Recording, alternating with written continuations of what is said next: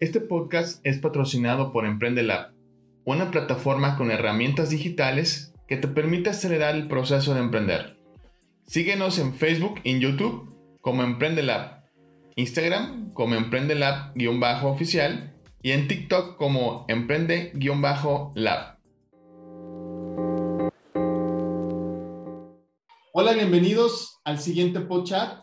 Mi nombre es Fernando y el día de hoy me encuentro con Alma Rosa Cebes Servín, una emprendedora de Totonilco el Alto que hace arte a través de artesanías. Y además tiene un blog que se llama Colores de mi México. ¿Cómo estás, Rosy? Muy bien, Fernando. ¿Cómo te ha ido? Muy bien. Sí, avanzando, creciendo poco a poco.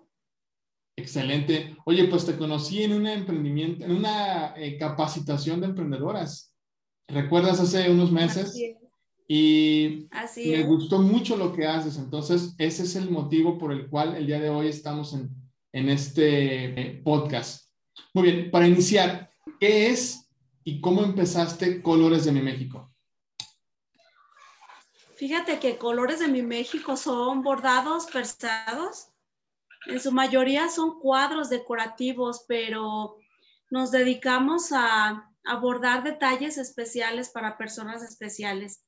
Y haz de cuenta que nos pueden mandar a hacer cualquier cosa, ¿no? Sean bordados en ropa, accesorios, incluso hemos bordado hasta calzado. a mí lo que más me gusta es fotografía bordada. Es lo que significa colores de mi México el poder este, imprimir con hilos una fotografía, ya sea un paisaje, ya sean rostros, um, puede ser también alguna, algún detalle especial como para un regalo especial. Eso es Colores de mi México. Perfecto. Oye, ¿y cuánto tiempo has emprendido? O sea, ¿desde cuándo has emprendido? Fíjate que no tengo mucho, Fernando. Tengo, ¿qué será? Como cuatro años, si no me equivoco. Tres, cuatro años eh, que inicié. ¿Cómo te ha ido en este proceso? Porque la verdad es que emprender tiene sus retos y sus eh, opciones. Entonces, ¿cómo te ha ido? Fíjate, Fernando, que me ha ido bien. Una cosa me ha llevado a otra y todo empezó de la nada y Simplemente empecé haciendo lo que me gusta hacer y creo que estaba dentro del tiempo y eso me abrió puertas, ¿no? El estar justo a tiempo en, en esto que tanto me gusta hacer.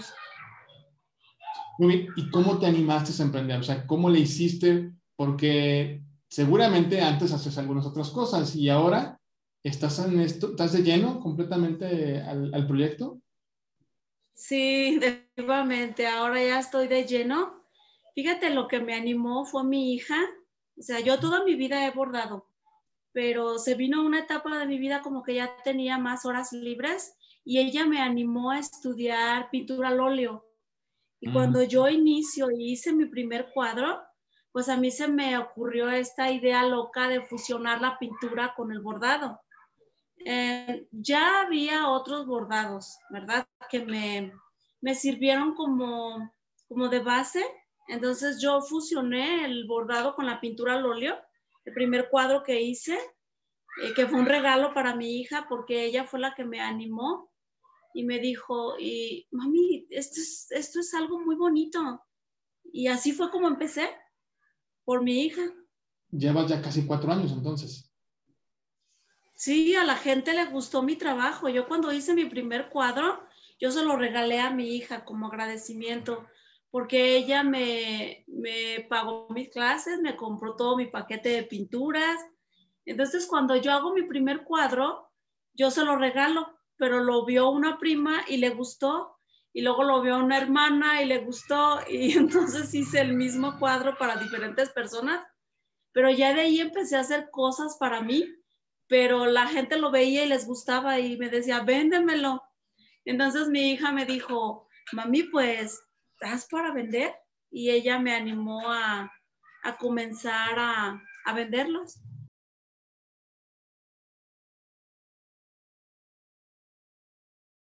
Muy bien, Rosy. Oye, eh, veo que has emprendido, ya tienes un ratito emprendiendo. ¿Cuál ha sido tu mayor reto al momento de emprender? Pues ha sido combinarlo, ¿no? Con mi, con mi trabajo aquí en mi casa y el poder eh, buscar las herramientas, las, las maneras para poder eh, hacer lo que me gusta y al mismo tiempo eh, no descuidar mi casa. La verdad, como mi prioridad es mi casa, yo, yo busqué la manera de organizar y combinar estas dos cosas para, para poder hacer lo que me gusta, ¿no?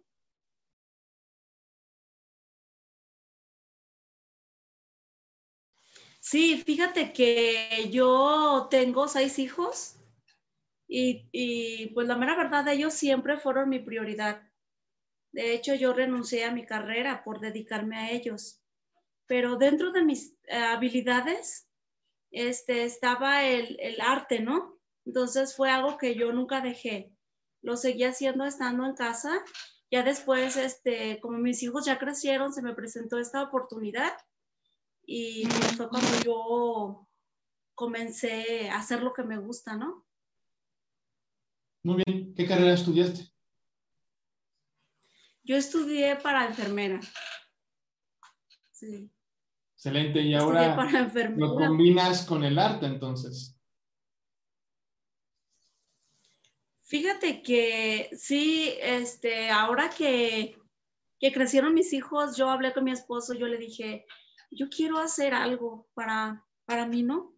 Creo que ya está dentro de mi tiempo, porque pues ya mis hijos ya, algunos de ellos ya se casaron. Entonces comencé a, a pensar qué iba a hacer. Y fue cuando me metí a estudiar pintura al óleo y empecé a, um, hacer este emprendimiento. Y pues ahora sí que me comencé a formar metas, ¿no? tengo metas a corto, mediano y largo plazo y pues se me han abierto puertas. De hecho, sigo estudiando. Este, como te digo, una cosa me ha llevado a la otra. Estoy planeando estudiar inglés porque me gustaría pues seguir avanzando, ¿no? Poder vender mis artesanías al extranjero y pues no sé, hacer más cosas.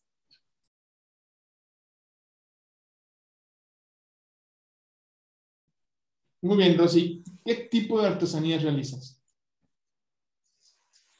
En su mayoría son cuadros eh, de paisajes. Son cuadros este, de pueblitos muy coloridos. Por ejemplo, me ha tocado hacer cuadros de, de Mazamitla. He hecho algunos de Atotonilco, de mi pueblo, así como el kiosco, la estación del tren, la leyenda de Atotonilco, que viene siendo el trenecito este de la Guayaba. He hecho también este, algunos paisajes de, como de bosques y todos combinados, ¿no? Con hilo y con pinturas, ya sea pinturas acrílicas o pintura al óleo. Muy bien. ¿Cuál es la técnica que más utilizas, la que más se te vende?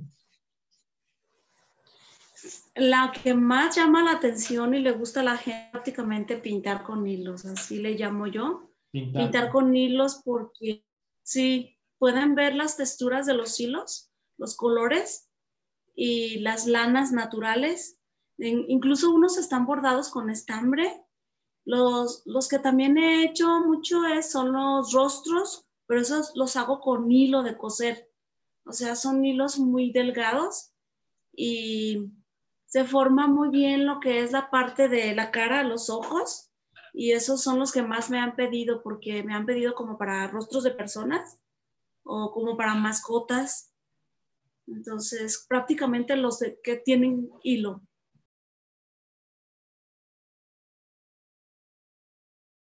En promedio, ¿cuánto tardas en hacer una, una artesanía? Hay algunos cuadros que puedo tardar hasta tres días, lo, menos. Tengo cuadros que he tardado hasta seis meses en hacerlos. De hecho, todavía tengo unos en proceso de Atotonilco que todavía no los he terminado porque hay algunos cuadros como que me detengo y, estoy pensando cómo hacerle, ¿no? Entonces, es un tiempo indefinido. La verdad, este, como a veces busco materiales especiales para que tenga un mejor acabado. Entonces, puedo decir que un cuadro puede llevar hasta un año o más, pero este, ahorita con el que más he tardado han sido seis meses. Un, ese de seis meses, un ejemplo, ¿cuánto cuesta una artesanía que dura tanto tiempo?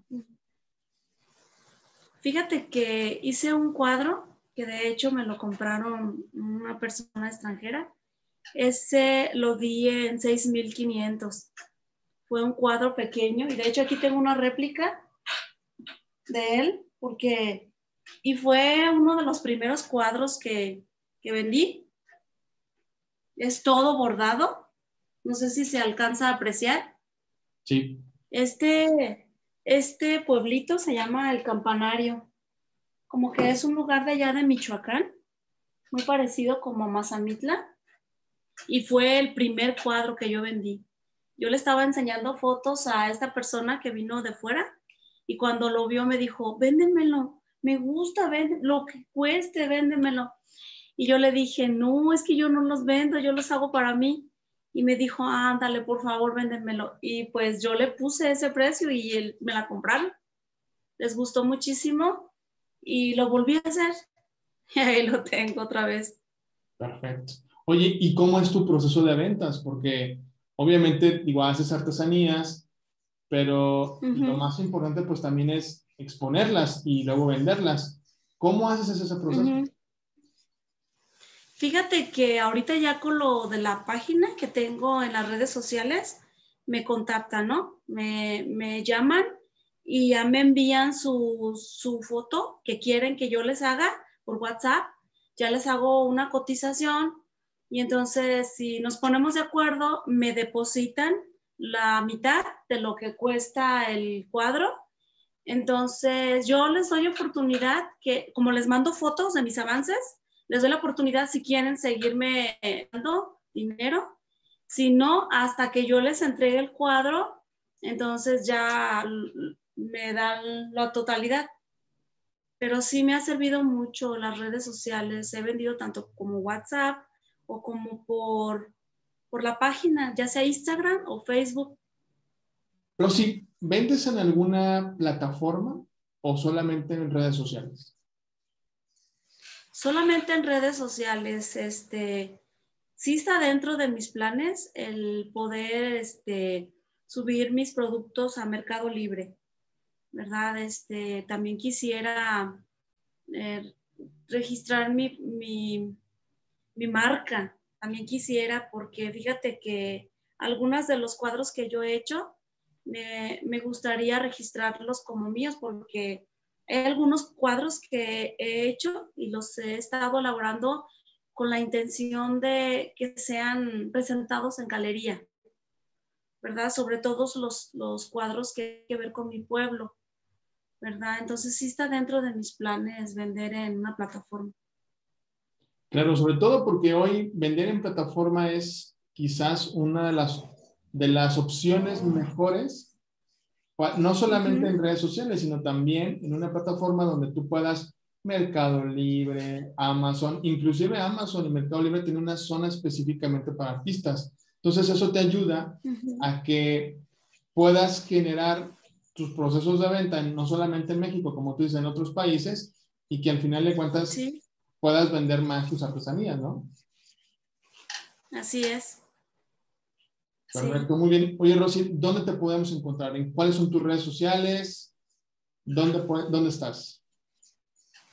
Fíjate que en Facebook estoy como Colores de mi México y en Instagram estoy como Art Colores de mi México. Así comienza Art, Colores de mi México.